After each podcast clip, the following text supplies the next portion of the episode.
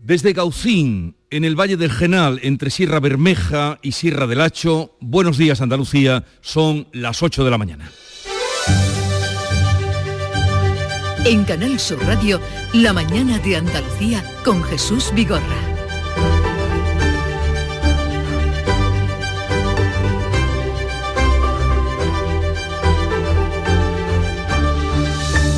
Todo pasa y todo pesa y todo llega y también el día de las elecciones que serán en Andalucía el domingo 19 de junio a las puertas del verano, como anunció el presidente. Hoy se disuelve el Parlamento y es el primer día de la cuenta atrás para la cita electoral, composición del Parlamento y elección del presidente de la Junta que salga de estas elecciones. Todo todo está por venir. También hoy es 26 de abril, es el día de la provincia de Málaga que se va a celebrar en Gaucín, donde nos encontramos, confluencia de caminos, y aquí lo vamos a vivir con los malagueños y con todos los andaluces. Social Energy. La revolución solar ha llegado a Andalucía para ofrecerte la información del tiempo. Hoy esperamos cielos con intervalos de nubes medias y altas en Andalucía y no se descartan precipitaciones débiles y ocasionales que serán más probables durante la tarde y en las sierras orientales que podrían ir acompañadas de depósitos de barro. Suben las temperaturas mínimas en el interior, no cambian en el litoral y las máximas descienden en toda Andalucía excepto en el tercio oriental donde se mantienen. En abril, Sol 1000. Con Social Energy, atrapa el sol y di no a la subida de la luz. Ahorra hasta un 70% en tu factura y sé un revolucionario solar aprovechando las subvenciones de Andalucía. Pide cita al 955 44 11 11 o socialenergy.es. Solo primeras marcas y hasta 25 años de garantía. La revolución solar es Social Energy.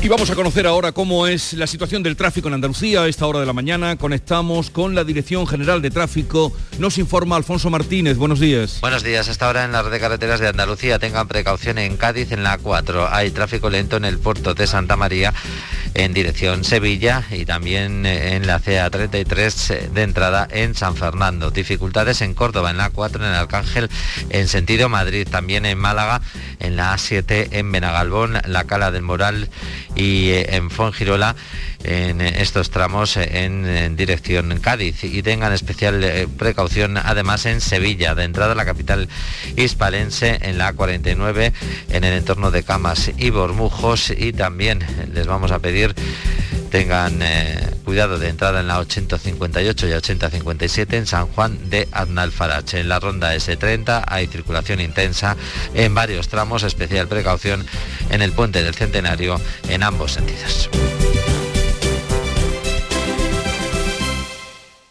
17 millones de euros. 17 millones de euros. Anda, no esperes más, que al final te quedas sin ellos. Compra ya tu cupón del Extra Día de la Madre de la ONCE. Pídeselo ya a tu vendedor de la ONCE, en puntos de venta autorizados y en juegos11.es. Este 1 de mayo, 17 millones de euros pueden ser tuyos. Extra Día de la Madre de la ONCE.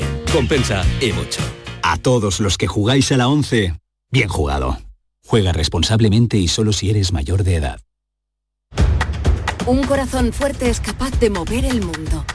Por eso queremos reconocer con el distintivo Corazón Andaluz a todos los productos, personas y empresas que ponen a Andalucía en marcha.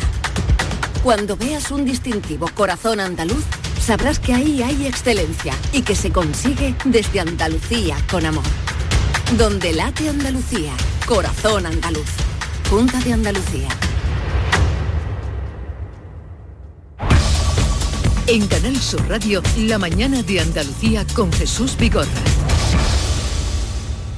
Elecciones en Andalucía y serán el domingo 19 de junio. Así lo confirmaba la pasada noche el presidente de la Junta, Juanma Moreno. La fecha obliga a suspender el pleno previsto para esta semana. La campaña electoral coincidirá con el rocío, también con el corpus y el día de las elecciones con una oposición de educación con 40.000 aspirantes, informa Carmen Rodríguez Garzón. Sí, después de un periodo de reflexión que ha durado algo más de dos semanas, Juanma Moreno elegía finalmente el 19 de junio. El presidente ha mantenido un encuentro, lo hacía la pasada tarde con el vicepresidente Juan Marín, antes de convocar un consejo de gobierno extraordinario. Minutos después de las ocho y media, hacía pública la decisión, lo anunciaba así. Quiero anunciar que he firmado el decreto de disolución del Parlamento y convocatoria electoral. Las elecciones autonómicas se celebrarán el domingo 19 de junio. Se trata de una decisión muy meditada, muy reflexionada, muy complicada de tomar, por cierto, y que he tomado después de escuchar diversas opiniones y pensamientos, y siempre pensando en el interés de Andalucía por encima de cualquier otro interés. Juanma Moreno, que asegura que convoca en junio para que 2023 pueda comenzar con un nuevo presupuesto necesario para superar la crisis económica provocada por el COVID, el precio de la energía y la guerra en Ucrania. Andalucía no puede afrontarla, asegura esa eh, pandemia económica, la llamaba así, con las cuentas prorrogadas desde 2021. Celebrar elecciones en junio nos permite estar trabajando en los meses de julio y agosto, aprovecharlos para constituir el Parlamento y formar gobierno. No hay tiempo que perder. No podemos perder ese tiempo. Así, además, el gobierno que salga de la Junta tendrá tiempo suficiente para elaborar los presupuestos de 2023. El calendario es el siguiente, Jesús, votar en junio, formar gobierno en julio y agosto para iniciar el año nuevo con nuevos presupuestos. El presidente de la Junta ya ha firmado, ya ha publicado, además, de hecho, el boletín oficial de la Junta de Andalucía, esa disolución del Parlamento, la convocatoria electoral y esto obliga a suspender el pleno que comenzaba, o iba a comenzar este próximo miércoles y que incluía, entre otros asuntos, el debate final del dictamen aprobado por la Comisión de Investigación de la FAFE y también la ley de economía circular, pero Moreno se ha comprometido a volver a llevar al Parlamento estas cuestiones en la nueva legislatura, decía, para seguir avanzando. Fue confirmar la convocatoria de elecciones para el 19 de junio y comenzaron en cadena las reacciones de todos los grupos ante este anuncio electoral. PSOE y Unidas Podemos hablan de fracaso en la gestión de Moreno y Vox celebra que por fin se hayan convocado elecciones. Ciudadanos, en coalición con el Partido Popular hasta el final, cree que se debería haber agotado la legislatura. Sí, ha insistido en ello el vicepresidente de la Junta y líder de Ciudadanos en Andalucía, Juan Marín, que lo argumentaba así en una entrevista anoche en el canal 24 Horas de Radio Televisión Española. Andalucía sigue creciendo en este momento. Eh, además, el despliegue de todos los fondos europeos, que creo que sin lugar a dudas eran una gran ayuda para la recuperación económica pues era un motivo suficiente como para poder haber convocado más adelante. El secretario general del peso andaluz, Juan Espadas, cree que el presidente de la Junta, Juanma Moreno, convoca porque no tiene capacidad de gestión ni proyectos. Está claro que al señor Moreno Bonilla le ha sobrado cinco meses de legislatura porque en este momento ya no hay capacidad de gestión y está claro que ni la inversión pública ni los proyectos y la gestión del gobierno merecen seguir mucho más. El líder de Izquierda Unida en Andalucía, portavoz de Unidas Podemos, Tony Valero, ha asegurado que la convocatoria de elecciones en junio constata el fracaso de Moreno. El problema de Andalucía no son la prórroga de los presupuestos, sino precisamente un presidente y un gobierno que son incapaces de responder a los problemas que sí afronta Andalucía. Y este adelanto, tras meses de parálisis, pues refleja ese fracaso de un gobierno que solo ha servido para agravar las desigualdades históricas de Andalucía. Vox celebra que por fin se haya hecho realidad la convocatoria de elecciones que llevan reclamando desde hace meses. El portavoz parlamentario Manuel Gavira ha señalado que irán a los comicios con el objetivo de que haya un gobierno más estable, decía, valiente y fuerte en la comunidad. Este gobierno, que surgió desde la ilusión y la esperanza de cambio, ha sido mediocre a la hora de ejecutar que hay otra forma de hacer política. Por eso es tan importante devolverles la voz a los andaluces, para que la calle, el Parlamento y el Gobierno estén en la misma sintonía. Y más reacciones, la de la candidata adelante Andalucía, Teresa Rodríguez, que ha rechazado el argumento de Moreno para convocar elecciones. Dice que lo hace por su propio interés y que no piensa en los andaluces. Se convocan elecciones exactamente en el momento en el que el PP entiende que le viene mejor convocarla, eh, en el momento en que entiende que puede sacar los mejores resultados y nos acostumbramos una vez más a que los gobiernos aprovechen su prerrogativa de convocar elecciones para hacerlo a favor de su partido, cosa que mm, no es bueno para la democracia. Pues estos son los diferentes puntos de vista, pero desde luego pocas sorpresas. Dado que la celebración en junio de las elecciones se daba por hecho desde hace semanas, los distintos partidos políticos han ido adelantando sus procesos para cerrar listas y candidaturas, aunque eh, aún hay quien no tiene designado a su cabeza de cartel. El caso de Podemos, que finalmente va a concurrir con Izquierda Unida y con más país a las elecciones autonómicas, también con otras fuerzas como ECUO en una sola papeleta electoral, lo harán bajo la marca por Andalucía, pero aún sin candidato. Juan Antonio Delgado, el diputado de Podemos, se presentaba la semana pasada a las primarias de la formación morada y en Sevilla este pasado lunes la líder de Podemos, Ione Belarra, celebraba esa unidad de la izquierda en Andalucía, pero ya señalaba a Delgado como candidato a la Junta de la Confluencia. Juan Antonio tiene lo mejor que puede tener un compañero, que es dedicación, que es trabajo incansable Adelante Andalucía, que ya ha elegido a Teresa Rodríguez como candidata, opta por concurrir en solitario a las próximas elecciones andaluzas, lo que está ultimando ahora sus candidaturas en las provincias. En el PSOE, las ejecutivas provinciales han cerrado sus candidaturas para elevarlas al comité director del viernes, cambia siete de sus ocho cabezas de lista y a más del 70% de sus candidaturas para las andaluzas del 19 de junio. Únicamente repite por la provincia de Jaén Ángeles Ferri, vicesecretaria general de la Federación Andaluza. El PP también está terminando confeccionar sus listas para los comicios de junio, así lo explicaba la número 2 del partido en Andalucía, Loles López. El modelo de la moderación, el diálogo y el de gobernar para todos, y el modelo del señor Sánchez es el del PSOE, es el de la imposición, es el de la soberbia y Vox sigue sin confirmar quién será su candidato o candidata a las elecciones andaluzas. Desde hace ya varios meses se señala Macarena Olona, diputada por Granada, pero la Dirección Nacional, que es la que tiene la última palabra, sigue sin confirmarlo. ¿Y qué pasa a partir de ahora? Pues bien, tras el decreto de disolución del Parlamento y su publicación en el Boja, comienzan a correr los plazos y estas son las fechas más destacadas a tener en cuenta. Sí, la presentación de candidaturas quedará cerrada entre 15 y 20 días después de la publicación de la convocatoria, es decir, desde hoy, es decir, entre el 9 y el 15 de mayo. La campaña electoral comienza a las 0 horas del día 3 de junio, se dura 15 días hasta las 11.59, hasta un minuto antes de la medianoche del día 17 de junio. La jornada electoral será el 19 de junio, 54 días después de la publicación, como decimos, en el Boja de la convocatoria. Pues en este punto vamos a recordar ahora cuáles fueron los resultados de las pasadas elecciones andaluzas, las celebradas, recuerden, en diciembre de 2018. Entonces el PSOE fue la fuerza más votada, tuvo 33 de los 109 escaños del Parlamento, 26 consiguió el PP, la tercera eh, fuerza fue Ciudadanos con 21 diputados, 17 para Adelante Andalucía, que ahora está dividida, y 12 para Vox. La suma de populares y naranjas con el apoyo parlamentario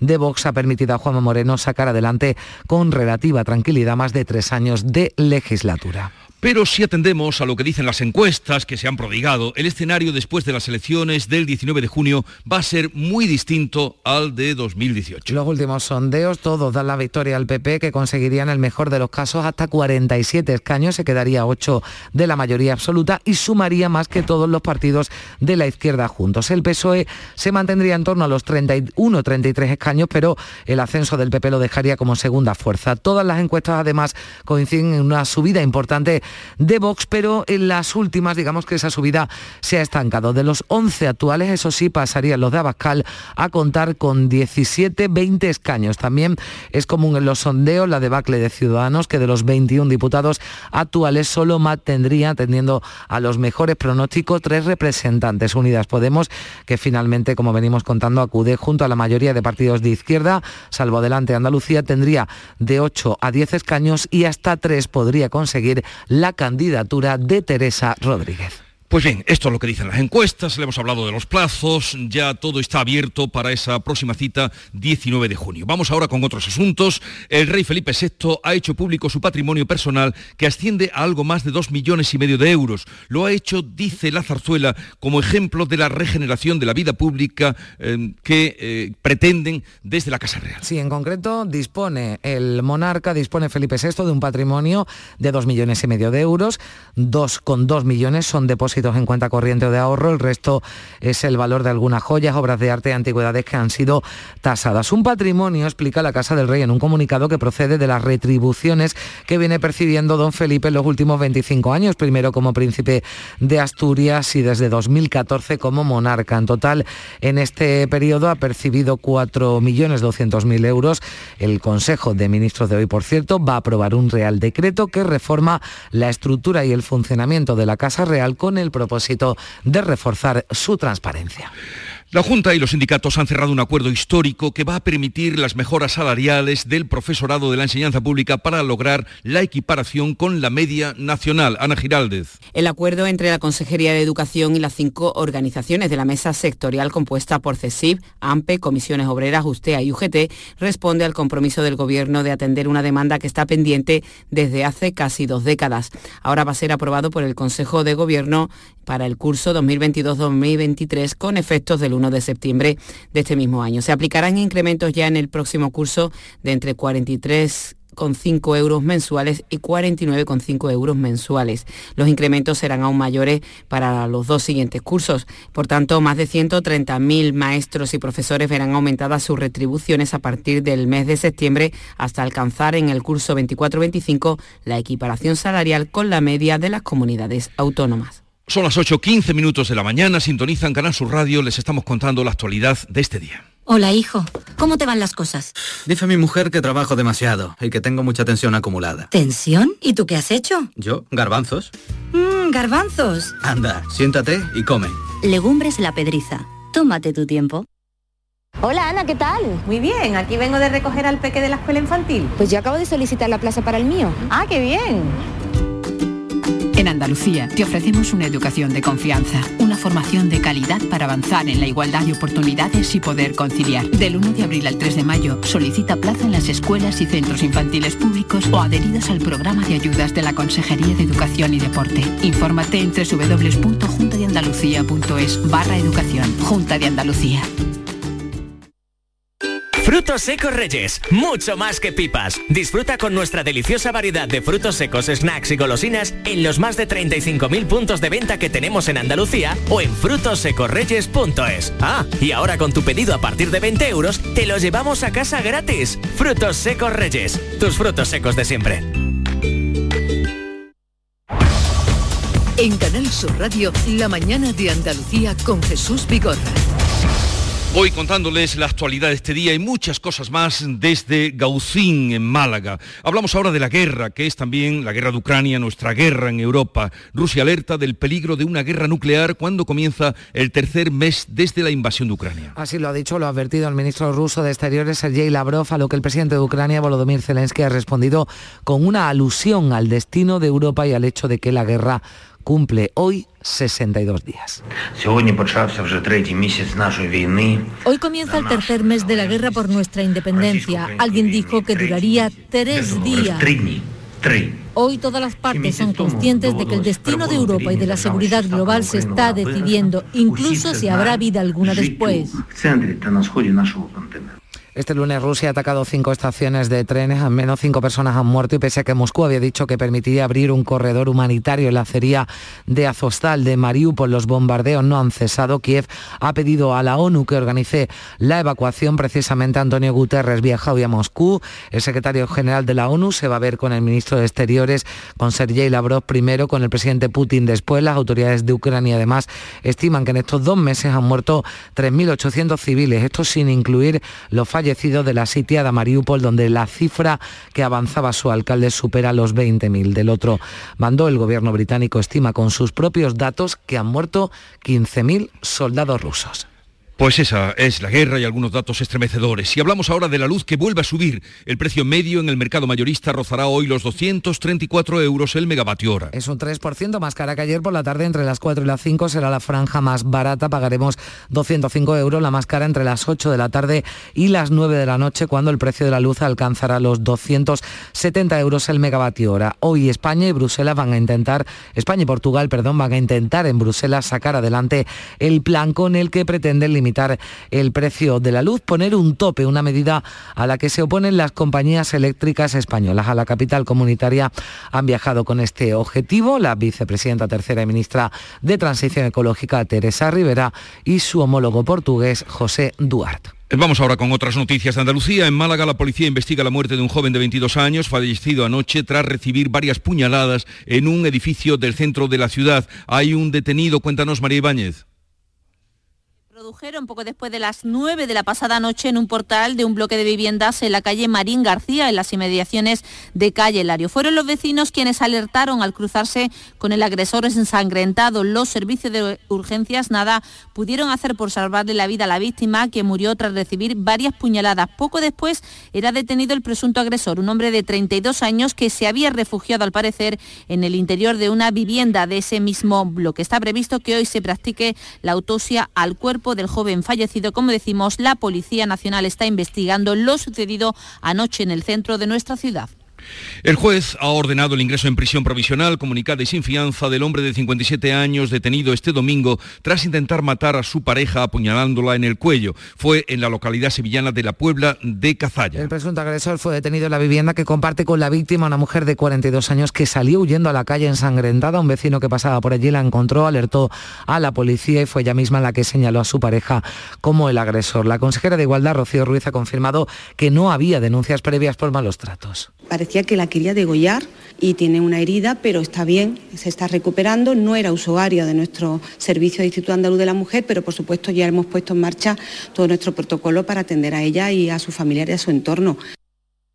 Y hablamos de otro caso porque la jueza ha dejado libertad sin cargos a Oscar, el principal sospechoso de la muerte de Esther López, la joven que desaparecía en enero y cuyo cuerpo era encontrado en febrero la cuneta de la carretera de acceso a Traspinedo en Valladolid. Él fue la última persona que vio con vida a Esther y ha intentado explicar las contradicciones que existen en torno a este caso durante la hora que duraba su declaración ante la jueza.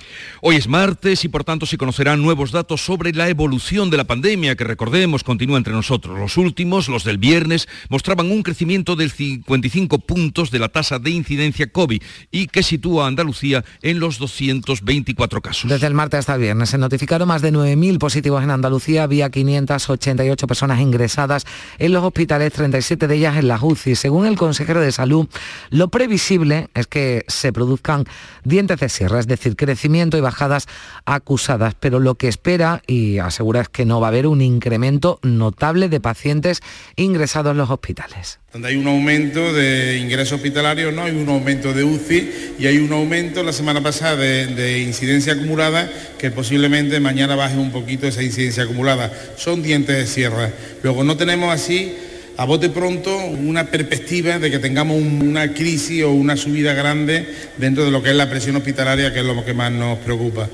La tasa de incidencia en España supera los 555 casos por 100.000 habitantes. También hoy el Ministerio de Sanidad va a dar a conocer los nuevos eh, datos y también hablamos del COVID persistente porque numerosas personas que han padecido la enfermedad presentan síntomas hasta 50 distintos meses después de haberse curado. Dos científicos de la Universidad de Málaga desarrollan una propuesta de valoración para establecer un protocolo de tratamiento individualizado. Ellos han tomado uno de los síntomas con más peso, la fatiga crónica, con el fin de averiguar por qué algunos pacientes de COVID persistente no mejoran con el tratamiento que incluye, por ejemplo, ejercicio físico progresivo. Antonio Cuesta es uno de los investigadores de este estudio. Nuestra propuesta es evaluar personalmente si existe esta respuesta para planificar de forma, digamos, a medida la recuperación, puesto que estas personas cuando le hemos puesto la recuperación tradicional han tenido una respuesta paradójica, digamos, mm. de empeoramiento.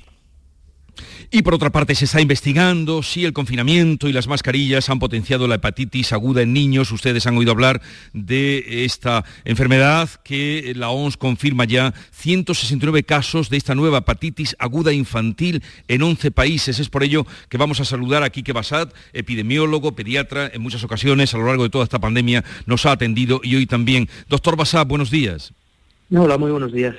¿Dónde está el origen de este brote de hepatitis aguda infantil? El origen geográfico está en el Reino Unido, el origen microbiológico todavía no lo conocemos con certeza. Eh, no es desde luego ninguna de las hepatitis típicas eh, del virus de la hepatitis que normalmente conocemos y que causa las hepatitis frecuentemente en los niños.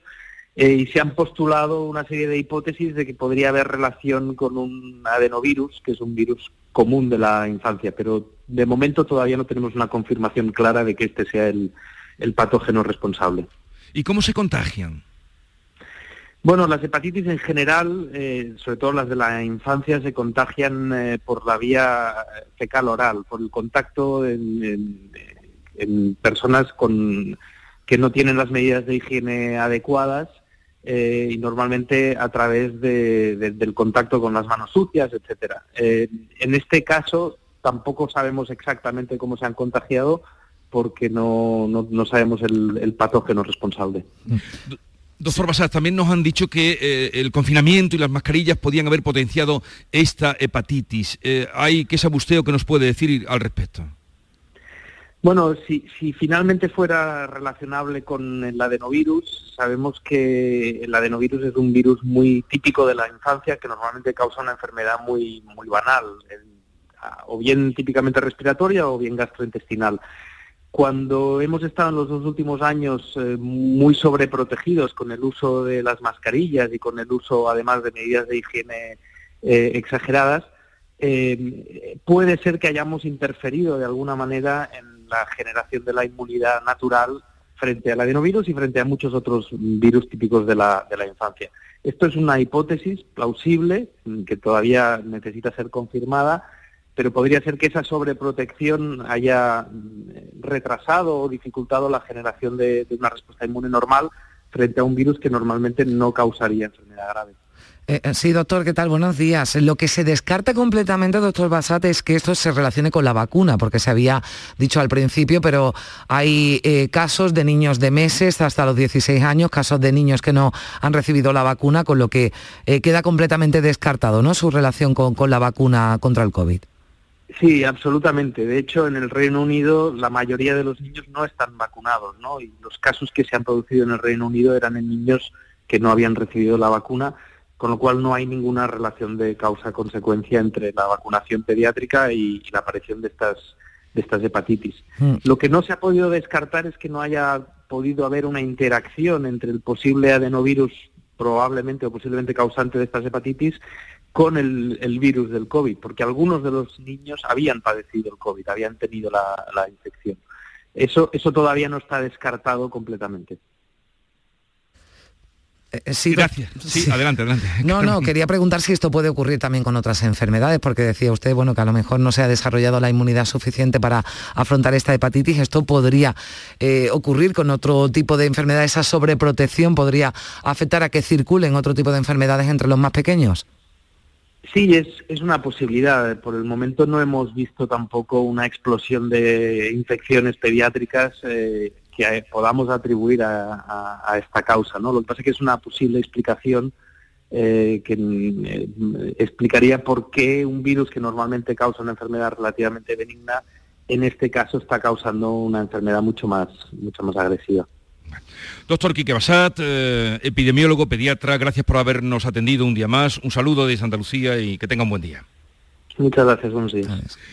Vamos a otros asuntos. Expertos de la Universidad de Granada dirigirán la exhumación e identificación genética de los cuerpos enterrados en el Valle de los Caídos. El Laboratorio de Antropología Física de Granada será el centro de referencia para el análisis de estos restos. Laura Nieto. Así se ha fijado en un convenio firmado entre la Universidad Granadina y Patrimonio Nacional.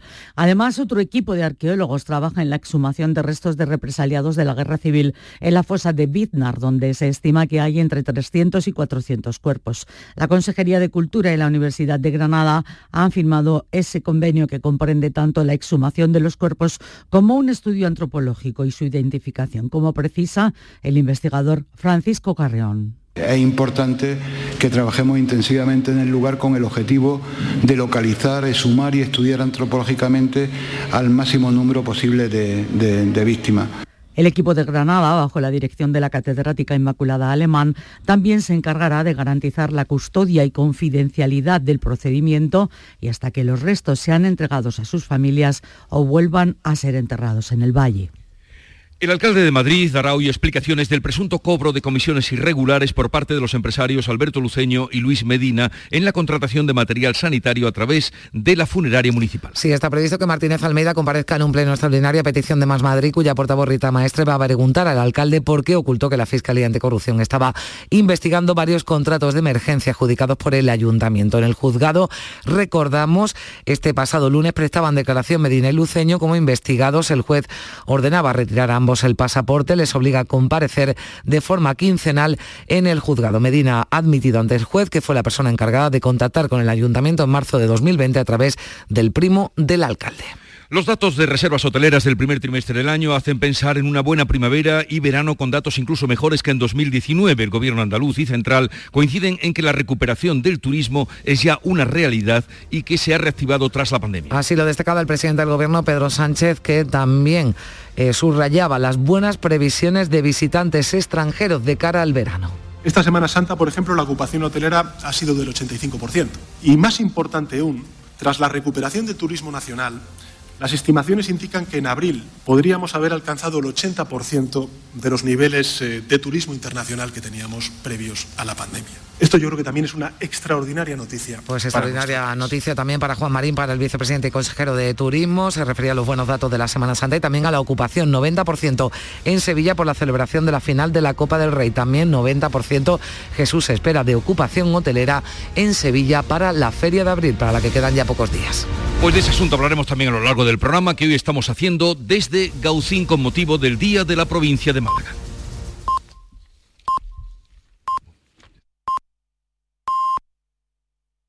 En la mañana de Andalucía de Canal Sur Radio, las noticias de Sevilla. Con Pilar González.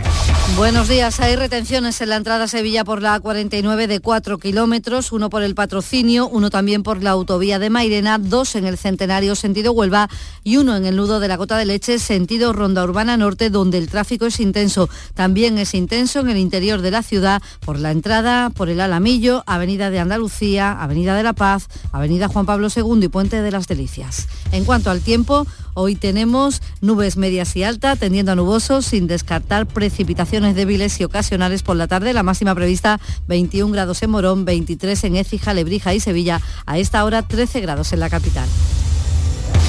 Automóviles Berrocar, más de mil coches de todas las marcas y modelos. La mejor garantía del mercado, inmejorable financiación, sin sorpresas de última hora y con total transparencia para que la compra de tu nuevo coche sea una decisión inteligente. 50 concesionarios Berrocar y más de 700 talleres concertados en territorio nacional. Entrega a domicilio totalmente gratis. GrupoBerrocar.com Se ultiman los montajes para la feria con la colocación de los farolillos y las atracciones. Dos cruceros de lujo llegarán a Sevilla durante la próxima semana. Los hoteles estarán al 90% el primer fin de semana y el sábado se activa el plan especial de movilidad para la feria, aunque algunas restricciones van a comenzar el jueves. El ayuntamiento, en palabras del alcalde Antonio Muñoz, calcula un impacto económico de 900 millones de euros.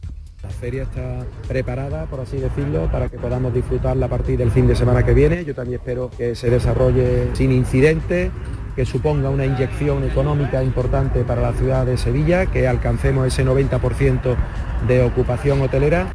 El nuevo Hospital de la Mujer de Cartuja reducirá en un 40% las habitaciones de tres camas en el Hospital Virgen Macarena. Estará operativo en un año con todas las especialidades relacionadas con la mujer y tras una inversión superior a los 7 millones de euros. En principio abre con 80 camas. El presidente de la Junta, Juanma Moreno, entiende que así el Macarena mejorará la calidad asistencial y hará que el Macarena gane en espacio y que por lo tanto pueda ir reduciendo notablemente algo que es un objetivo para nosotros irrenunciable, ir reduciendo notablemente el número de habitaciones con tres camas al menos en un 40% hasta llegar a la total eliminación de las tres camas en la red de hospitales públicos de Andalucía. Hoy conferencia del gobernador del Banco de España, Pablo Hernández de Cos, en el marco del 50 aniversario de la Facultad de Ciencias Económicas y Empresariales de Sevilla. Y en Osuna se, se han hallado los restos de una necrópolis fenicia, construcciones inéditas en el interior de Andalucía. Así lo destaca el arqueólogo encargado Mario Delgado. Ayago tiene una importancia trascendental. Se trata de una necrópolis de época fenicia y púnica, de tumbas de pozo, tumbas eh, con escaleras y accesos y atrios. Eh, tenemos ocho conservadas que forman un conjunto pues, realmente único dentro del Mediterráneo. Nos haría eh, tener que mirar hacia Cerdeña, hacia la propia Cartago para encontrar una necrópolis de estas características. Se está celebrando el Salón del Estudiante en el Complejo Deportivo de los Bermejales de la Universidad de Sevilla, una buena oportunidad para que los estudiantes conozcan la oferta y decidan qué estudiar y es una gran ayuda para los que vienen un poco perdidos o no tienen tiempo para informarse por internet y tal. Es venir y te lo dicen claro y directo. La salida después del bachillerato, donde queremos ir. Sobre, sobre qué va la carrera, las salidas que puede tener. El alquiler de furgonetas con una nueva y variada flota de vehículos industriales en Sevilla les ofrece la información deportiva. Nuria Gaciño, buenos días. Muy buenos días. La prensa nacional publica hoy que el jugador malagueño del Real Madrid, Cisco, que en su día sonó para el Sevilla, habría recibido una importante propuesta del Betis que le convertiría en el mejor pagado de la plantilla verde y blanca. Pellegrini considera que aún se le puede sacar un mejor rendimiento al medio punta con el que coincidió dos años en el Málaga y al que conoce bien. Todo dependerá de si el Betis al final consigue un puesto de Liga de Campeones donde habrá que hacer un esfuerzo mayor. El que lucha por el objetivo de la Champions es el Sevilla, que el viernes recibe al Cádiz. Suso cuenta con opciones de volver a una convocatoria. ¡Guau! ¡Vaya furgoneta! La he alquilado en Iberfurgo. Está súper nueva. No parece de alquiler. Ya, en Iberfurgo disponen de una flota en perfecto estado y te ofrecen presupuestos a medida. En Iberfurgo somos expertos en alquiler de furgonetas de carga, pasajeros y carrozados. Visítanos en iberfurgo.com o en Sevilla en el Polígono Industrial Parsi. Esta tarde se dan a conocer en el Alcázar los ganadores del séptimo premio de vinos y licores de la provincia. Han concursado 75 muestras de vinos y licores tradicionales procedentes de 14 bodegas y destilerías sevillanas. A esta hora 11 grados en el Saucejo, 12 en Tocina, 11 en San Nicolás del Puerto, 13 en Sevilla.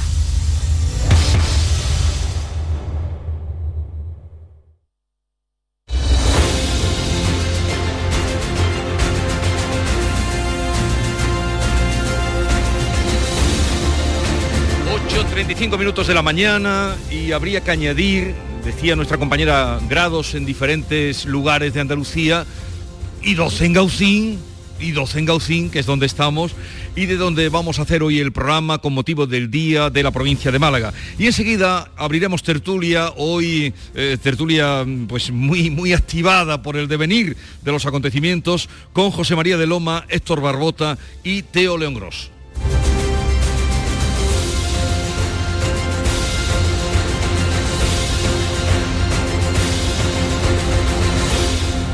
La mañana de Andalucía. Buenos días. En el sorteo del cupón diario celebrado ayer, el número premiado ha sido 41.474 41474. Asimismo, el número de serie correspondiente a la paga, premiado con 3.000 euros al mes durante 25 años, ha sido 52 52. Hoy, como cada martes, tienes un bote millonario en el sorteo del Eurojackpot de la 11. Recuerda que este domingo, día 1, se celebra el sorteo extra Día de la Madre de la 11, con un premio de 17 millones de euros. Disfruta del día. Y ya sabes, a todos los que jugáis a la 11, bien jugado. En abril, Sol 1000. Con Social Energy, atrapa el sol y di no a la subida de la luz. Ahorra hasta un 70% en tu factura y sé un revolucionario solar aprovechando las subvenciones de Andalucía. Pide cita al 955 44 11 11 o socialenergy.es. Solo primeras marcas y hasta 25 años de garantía. La revolución solar es Social Energy. Montepío, ¿en qué podemos ayudarle? Me acaban de sancionar y creo que tendré que realizar el curso de recuperación de puntos. No se preocupe, lo tiene cubierto. Nos encargaremos de todo. Compañía con más de un siglo de experiencia. Visite montepíoconductores.com. Montepío, lo tiene cubierto. Un corazón fuerte es capaz de mover el mundo. Por eso queremos reconocer con el distintivo Corazón Andaluz a todos los productos, personas y empresas que ponen a Andalucía en marcha. Cuando veas un distintivo Corazón Andaluz, sabrás que ahí hay excelencia y que se consigue desde Andalucía con amor. Donde late Andalucía, Corazón Andaluz. Junta de Andalucía. Información, cercanía, diversión. Así es la tarde de Canal Sur Radio con Mariló Maldonado. Tu programa de radio de las tardes en Andalucía. Con toda la actualidad y las historias que más te interesan. La tarde de Canal Sur Radio con Mariló Maldonado. De lunes a viernes desde las 3 de la tarde. Quédate en Canal Sur Radio. La radio de Andalucía. Buenos días. En el sorteo de mi día de la 11 de ayer, la fecha ganadora ha sido 29 de abril de 1936. Y el número de la suerte, el 3. Recuerda que hoy, como cada martes, tienes un bote millonario en el sorteo del Eurojackpot de la 11. Disfruta del día. Y ya sabes, a todos los que jugáis a la 11, bien jugado.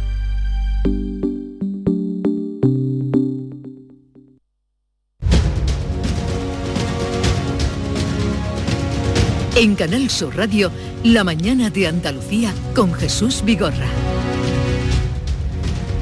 Y hoy tenemos con nosotros oh, a José María de Loma, redactor jefe de La Opinión de Málaga. José María, buenos días. Buenos días, Jesús. Y también está con nosotros Héctor Barbota, que es eh, delegado en Sevilla de Ideal y Sur. Buenos días, Héctor. Hola, buenos días, Jesús. Llegó el día. Llegó el día. y lo que, llevábamos barruntando. Llegó, Llegaron los días, lo que nos espera ahora por delante. Sí, lo que está por venir, lo que está por venir. Y también eh, Teo León Gross, eh, ya saben, presentador, director de Mesa de Análisis. Eh, buenos días, Teo. ¿Qué tal? Buenos días. ¿Alguna variación ha habido sobre lo que hablamos el último día? Sí, sí, sí. Bueno, que conste que hablamos sobre la posibilidad de que fuera, que no fuera en domingo. Yo creo que la hipótesis principal siempre fue el domingo y desde hace muchos días eh, era obvio que iba a ser en domingo, quiero decir que, se entendía que iba a ser en domingo, que además es lo lógico, es decir, todo, cuando unas elecciones no se convocan en domingo, por cierto, hubo una ocasión en Andalucía en que no fueron en domingo, fueron en sábado, las convocó Borbolla, fue por cierto cuando Borbolla fue defenestrado por Alfonso Guerra y vino, y vino Manuel Chávez, y fueron las elecciones con menor participación. Así que ese es un dato que además hay que tener en cuenta. Yo creo que cualquier eh, convocatoria fuera de domingo tiene que tener una razón muy clara. Bueno, la de Ayuso ya sabemos que fue una convocatoria, digamos, como así como un golpe de urgencia, pero en principio lo normal es que las elecciones sean en domingo y yo creo que efectivamente el 26, aquí lo hemos hablado alguna vez, era un poco mm. tarde, ¿no? O sea, que, en fin, no había ningún domingo bueno en junio, ¿eh? También, o sea, yo entiendo las cuitas eh, que ha debido de, tener el presidente andaluz porque para convocar, porque realmente no había ningún domingo que fuera estupendo. Comentamos esto porque, claro, en el día de hoy la noticia es que el día 19 de junio estamos votando y en la última visita de Teo, que fue el jueves pasado, eh, quedábamos en la posibilidad, por la simbología, porque el día 21, que era cuando entraba eh, el verano, ha sido, como dijo el presidente y anunció, antes del verano, así lo ha confirmado, y hoy José María de Loma, en su periódico, en La Opinión, dice, Moreno se resistía porque barruntaba que va a cambiar a un socio colaborador rayando en la docilidad, amable y centrado por Vox. José María. Bueno, yo, sí, bueno, yo creo que em, se me hace raro oírme.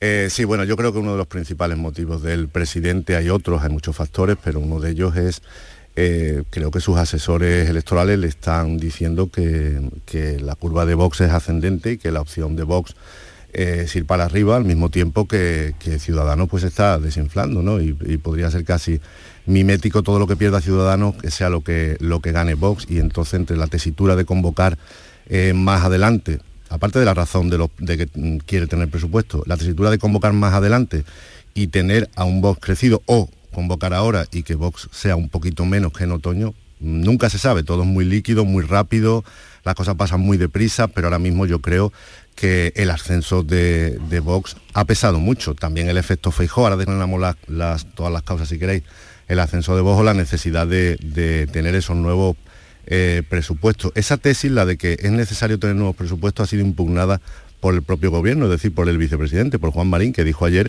que no, que no, que podrían hacerse ahora o que podrían hacerse elecciones más tarde, ¿no? Dando una impresión quizá un poco de que quiere, pues, eh, tener más tiempo esa plataforma ¿no? Eh, electoral, institucional, él y Ciudadanos. Juan, Marín ha tenido con los presupuestos sus dimes y diretes, ¿no? Eh, Juan Marín dijo que no hacía falta probar presupuestos, o sea, que, no es que no, hacen, no, hagan falta ahora, sino que no hacían falta ni elecciones. Que no hacían falta nunca, ¿no? Yo, yo, creo que, una vez que se puso sobre la mesa la tesis de, de, la necesidad de los presupuestos, con, yo creo que el gobierno lo hizo con la, con la intención de, rescatar el, el, argumento de, que tenía servido en bandeja cuando fueron rechazados. Eh, una vez que se puso esa tesis sobre la mesa ya era inevitable que hubiese adelanto. ¿no? A mí de todas formas me ha sorprendido, eh, aún sabiendo de que seguramente unas elecciones el 19 de, junio tendrán más participación que el, que el 26, me ha sorprendido que, que se optara por, no celebrar el pleno de, esta semana, que llevaba un par de cuestiones que para mí eh, yo creo que eran importantes. Me, sorprendió porque dije, una vez que dejaron pasar la, fecha del día 12 de junio, que era mejor que la 19 posiblemente, dije, una vez que dejaron pasar la fecha del día 12 sería porque efectivamente querían ir a, ir a pleno. ¿no? Pero yo creo que ahí ha entrado otro factor que creo que es importante, que posiblemente hayan estado esperando el resultado de las, de las elecciones en Francia. Con toda seguridad.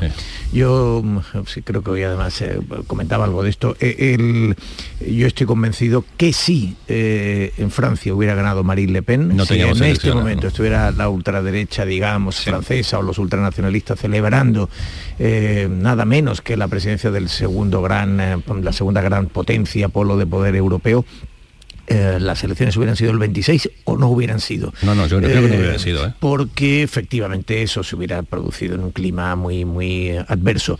Y yo creo que mm, el hecho de que además Elías Bendodo, ya, ya como coordinador nacional, no como, como eh, portavoz del gobierno andaluz, ya había dicho que, que el Partido Popular apoyaba inequívocamente a Macron, se reconocía en Macron y que, y que mm, en fin, y había mostrado su, su oposición clara a las posiciones de Le Pen, que son las posiciones de Vox, que pueden ser además su socio. Yo creo que en este momento eh, mm, yo no de- definiría el escenario eh, que por otra parte creo que más que denominarlo adelanto, eh, creo que es una anticipación eh, de- muy, muy técnica, ¿no? porque en definitiva no había periodo, es decir, quedaba, como dice Héctor, un pleno en el que se podía haber aprobado la ley de economía circular y las conclusiones de la FAFE, pero más allá de eso, en fin, eh, quedaba un pleno. Todo, todo lo que hubiera ocurrido después eh, con una convocatoria a principios de septiembre hubiera sido igual, es decir, no quedaba actividad parlamentaria por delante en ningún caso. Si la Y- crisis del PP no se hubiera cerrado, tampoco habría habido elecciones, ¿eh? Bueno, Sí, claro. Creo yo. Sí, pero Si la digamos crisis ese- del PP eh, nacional, sí. Pero digamos que esa era una página que se había pasado, eh, efectivamente ese fue un factor clave, se vio que había efecto Feijó, se vio que se amortiguaba, que el efecto marca se mantenía. Y ahora a partir de ahí, pues yo creo que efectivamente se ha tenido, uno de los factores que se ha tenido que tener en cuenta ha sido el, el de Francia. Pero en cualquier caso, a mí me parece que la- mm, lo que se está dirimiendo tiene más que ver con eh, el, que el Partido Popular tenga más votos que, que la izquierda. Es decir, decía José María, no, lo que pierde Ciudadanos eh, lo gana Vox. Bueno, lo que pierde Ciudadanos lo gana fundamentalmente el PP. También Vox eh, crece, y crece en parte por el Partido Popular y crece. Y como se ha visto en Francia, Vox, Sí, que Vox quería- consigue un tipo de voto, un tipo de voto que en algún caso procede tradicionalmente de lo que era la, la extrema izquierda y en otros casos esos votos antisistema que no se dan, que son abstencionistas, etcétera, que se pueden sentir atraídos por, por un voto eh, de, de ese perfil. ¿no? Sí, lo que quería decir es que lo quería perdón, lo adelante, adelante, venga. Sí, perdona. Lo que quería decir es que el trasplante más o menos está claro en el número de escaños. Quiero decir, el último, uno de los últimos sondeos le daba a Vox, creo que eran 22, ¿no? Y más o menos eso es lo que tiene Ciudadanos. No sé si es que se ha demostrado que el voto a Ciudadanos era mucho más conservador de lo que creíamos o que el, el resituamiento de todas las fuerzas pues da un poco esa María, casualidad. José María, sin, sin ánimo de polemizar, eh, Vox pasa de 12 a 20, 22, o sea que gana 10 y Ciudadanos pasa de 21 a 2, pierde 19. Sí, lo que quería decir es que el- el- la bancada que va a ocupar puede ser la, de Ciudadanos. Si estamos de acuerdo en el fondo, lo, que- lo que, lo que quiero decir es que, el, o dicho de otra manera, la herencia de Ciudadanos se- que está por disputar se va a repartir de una manera muy variada, sobre todo para el PP, pero fundamentalmente también para Vox. Sí, bueno, y, y- y Juan Espadas dice que también aspira a recuperar algo del voto que se le fue del, del PSOE a Ciudadanos, ¿no? Que veremos si, si puede. y el de si Susana Díaz algo también creo que va a aspirar a recuperarlo. Lo- Bueno, lo- se lo repartirán la túnica de, de Ciudadanos. Lo que- Eh, lo Héctor. que pasa- no, es que yo, yo creo que mm, cuando analizamos de dónde proceden los votos de Vox, así como mm, sucede algo parecido con lo que pasaba con, con el primer Podemos, ¿no? El Podemos aquel de los 70 diputados. Que me parece que es un error analizar eso eh, con, la, con, el, con el eje tradicional izquierda-derecha, ¿no? Me parece que, que ahí hay un voto cabreado, eh, un voto Pu- puede ser que sea antisistema, pero sobre todo un, un voto cabreado que, que no, no necesariamente proviene de, otros partidos. También yo creo que ahí rasca mucho de, la abstención, de gente que hasta ahora no, no se sentía representada por ningún partido y, y empieza a sentirse representada por estos partidos que, que- que impugnan al sistema. ¿no?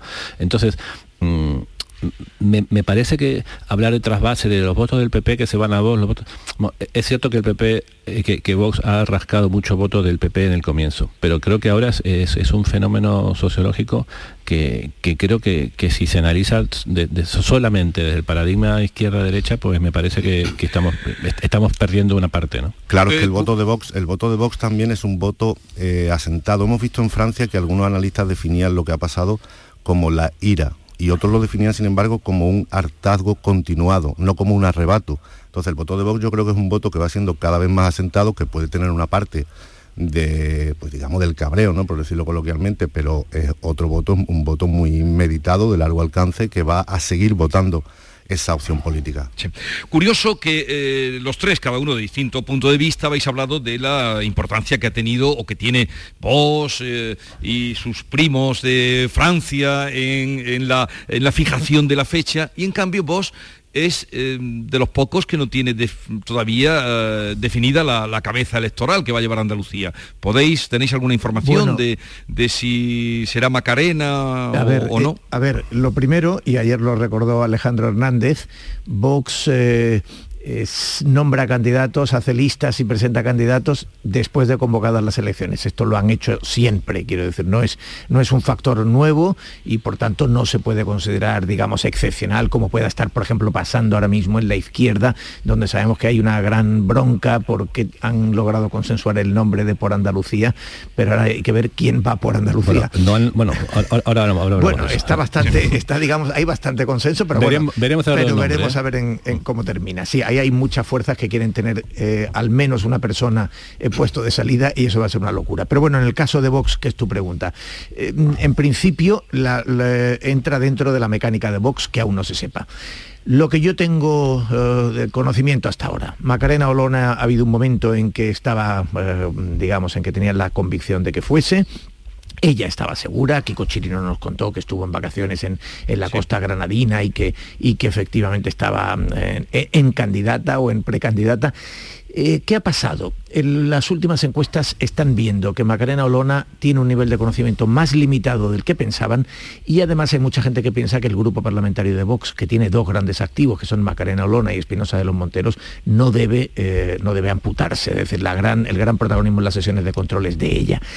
no ganan tanto en Andalucía como podrían perder en el grupo parlamentario, con lo cual están considerando otras dos hipótesis, que sea Manuel Gavira, el actual portavoz, es un tipo que tiene un nivel de conocimiento no tan eh, reducido con respecto a Macarena Olona y eh, bueno, pues que está, digamos, probado. Y luego está Patricia Rueda, que tiene un perfil muy parecido a Castilla y León, y en Castilla y León en Vox han quedado contentos. Es decir, un candidato con un perfil muy bajo, eh, muy poco, digamos, de poco peso, que tendría la virtualidad, en caso de que esté ahí, y sobre todo si, hay que formar gobierno, de hacer algo parecido a Castilla y León, es decir, que sea un perfil tan bajo que no altere en absoluto el discurso de Abascal y los suyos el discurso nacional, porque no quieren que lo que hacen en las eh, comunidades autónomas, en las políticas regionales, afecte a su discurso nacional, que es en el que mm, para ellos es eh, predominante. Sí, efectivamente, Vox tiene otros procedimientos para elegir a los candidatos y desde luego otros tiempos. Eh, Abascal en en Castilla y León hizo prácticamente un casting en un hotel de Valladolid, entrevistó a mucha gente y de ahí salieron algunos de los candidatos. Es decir, no se mueven los parámetros normales de los partidos, de que el secretario provincial de tal sitio tiene que ir el número dos en tal provincia, etcétera, etcétera.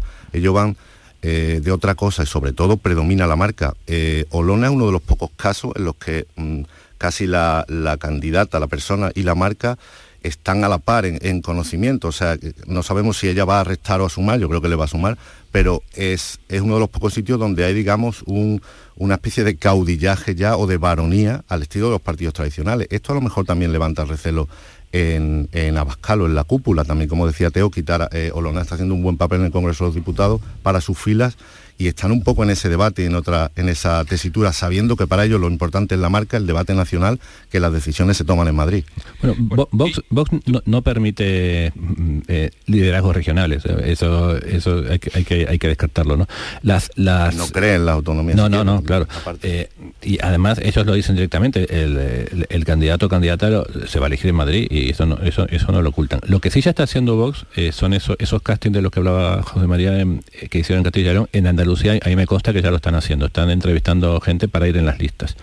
Eh, y, a mí también me da la impresión de que, de que lo de Macarena se lo, están pensando precisamente por lo, por lo que decía Teodoro, en el sentido de que no quieren desarmar el, grupo parlamentario en, en Madrid porque digamos sus todo, todo lo, lo, que está, todas las elecciones que se van dando hasta llegar a las generales del año que viene, eh, para ellos son, son escalones. Eh, eh, las, autonómicas andaluzas como tales les interesan en, función de que pueden ser un escalón más para llegar a, tener poder a nivel nacional. No es que les interese la autonomía, ¿no?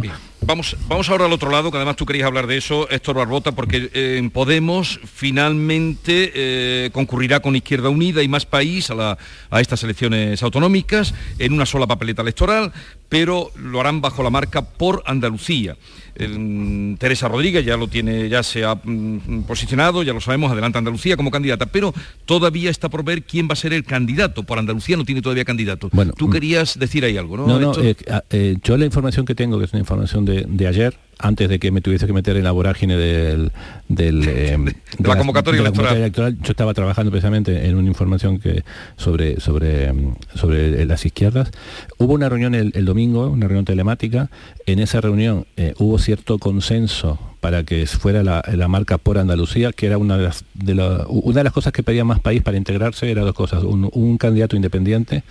Eh, que, fue, que fuese una persona de, cierto prestigio social, que pudiese simbolizar algo más que la mera suma de, siglas, y además que fuese una marca blanca, digamos, que no se identificara con, las dos grandes fuerzas que integran ese espacio, que son Izquierda Unida y, Podemos. Hubo cierto consenso en, el nombre por Andalucía, pero parece que luego llamó alguien desde Madrid a, la gente de Podemos en, Andalucía y le dijeron que de eso nada. Que, que, tenía que ser un nombre que que mostrara que Podemos es la fuerza, eh, hegemónica dentro de ese grupo. Es más, Podemos, ayer mismo lo dijo Yone Belarra, en, eh, que estuvo aquí en Sevilla, eh, Podemos está poniendo sobre la mesa su condición de fuerza mayoritaria en, en, el ámbito de la izquierda. Sí, yo creo que una, cosita y, lo que y, lo, que le responden los demás es verdad. Vosotros sois la fuerza mayoritaria, pero también sois la fuerza que, más rápidamente está, perdiendo apoyo, ¿no? Entonces, yo no daría por hecho que la marca va a ser por Andalucía mm, y tampoco daría por hecho de que van a ir juntos de momento. ¿eh? Yo, yo casi casi diría que sí habrá marca por Andalucía, eh, aunque no está al 100% efectivamente pero eh, la cuestión tiene más matices. Yo creo que la candidata natural de esa, de esa candidatura es mm. Inmaculada Nieto, porque la fuerza mayoritaria claramente en Andalucía es Izquierda Unida, más que Podemos. Pero Podemos no lo tiene... Eso es así, pero Podemos no lo reconoce. No, no, sí, no digo que lo reconozca, digo que ese es el hecho. yo, estoy de acuerdo contigo que eso es, así. El hecho es que eh, mandan en ayuntamientos, que tienen presencia institucional, que tienen, están mucho más asentados, que territorialmente tienen una estructura más competente y además Inmaculada Nieto es un rostro reconocido y con eh, reconocimiento. Mm, con prestigio. Es decir, se, ha ganado, eh, se ha ganado el aplauso generalizado por sus intervenciones parlamentarias. Mm. El, Podemos, mm, ayer eh, Velar vino y en el tono faltón habitual, pues ya dijo, no, no, tiene que ser un gran servidor público como el Guardia Civil que se presenta, Juan Antonio, que, lo más claro que tiene es que se llama Juan, porque parece que llamarse Juan en, esta, en Andalucía da muchas posibilidades, Juan Manuel Moreno, Juan Marín, Juan Espadas y Juan Antonio Delgado. En fin, eh, eh, esto seguro que José María le sacará la punta. Esto, es lo que nos, esto es lo que nos queda de Don Juan. Exactamente. la importancia de, ser, La importancia. No, pero a ver, que me queda. Luego voy a seguir hablando con vosotros, pero eh, os he convocado hoy porque estoy en Gaucín. soy los tres malagueños. Bueno, em, Héctor vinculado porque quiere, por vocación y por decisión. tenemos que hablar un poquito del día de la provincia de Málaga o no, o solo queréis hablar de política. No, no, no, en absoluto. Encantado de hablar de Málaga. ¿eh? Habrá, habrá algo. Vamos, yo, yo estoy, de lo que querría hablar sobre todo es de por qué no nos has llevado a Gaucín. Oye, es un pueblo el amanecer, porque, porque era un día hoy muy importante, te. Hoy tienes que estar en mesa de análisis, es fundamental. Sí, es fundamental. Sí, pero hombre, Gaucín, eh, ese maravilloso pueblo blanco bajo el castillo del Águila, que, como tú bien sabes era el gran puesto defensivo. no, no es solo árabe, aunque la traza del pueblo es profundamente árabe. Es eh, además un emplazamiento que ya fue elegido por los romanos, era clave en el acceso de Gibraltar hacia, hacia Ronda y en la defensa del sur. Y en fin, es, es un pueblo absolutamente maravilloso ahí entre los cebuchales y los castaños del Valle del Genal. Sí, estoy donde nos han colocado, que es en el centro Guadalinfo, eh, es un balcón abierto hacia, se ve el Peñón de Gibraltar, se ve el Castillo del Águila que tú hablabas, se ve la Sierra del Hacho, se ve eh, Sierra Bermeja quemada, que ahí fue donde fue el terrible incendio del que hablaremos. Bueno, pero vamos a seguir. Esto era un poco para daros envidia del amanecer que he vivido aquí en Gaucín y para que hablemos de Málaga. Pero hay varios asuntos también que quiero eh, hablar con vosotros. el día 19 finalmente os parece bueno, aunque la campaña será eh, con el Rocío, la campaña eh, el día de las elecciones hay 40.000 convocados, 40.000 opositores convocados, eh, pero no había otro, ¿no? No había otro día. No, no, había otro día. Porque el día 26 eh, estaba el puente de San Juan, que se celebra mucho, ¿no? No, y es, y es, y es un día notoriamente de playa. Ya, ya ha habido antecedentes de eh, que, un día excesivamente playero eh, tuviera consecuencias en la participación electoral. Yo creo que el, 26 efectivamente era muy tarde. De todos modos, lo que nos queda de aquí a entonces, Jesús, es Feria de Sevilla la que viene. Quiero repasar con vosotros fechas también, ¿eh? para que, porque esto sí que es importante para la gente, fechas de, cómo va a ir, eh, campaña electoral, eh, constitución del Parlamento, el presidente que salga de, las urnas, en fin, vamos a repasar todo eso. Y también en la tertulia introduciremos, cuando volvamos ahora después de las noticias, al alcalde de Gaucín, Pedro Godino, que estará con nosotros aquí un ratito, y con Héctor Barbota, con Teo León Gros y con José María de Loma.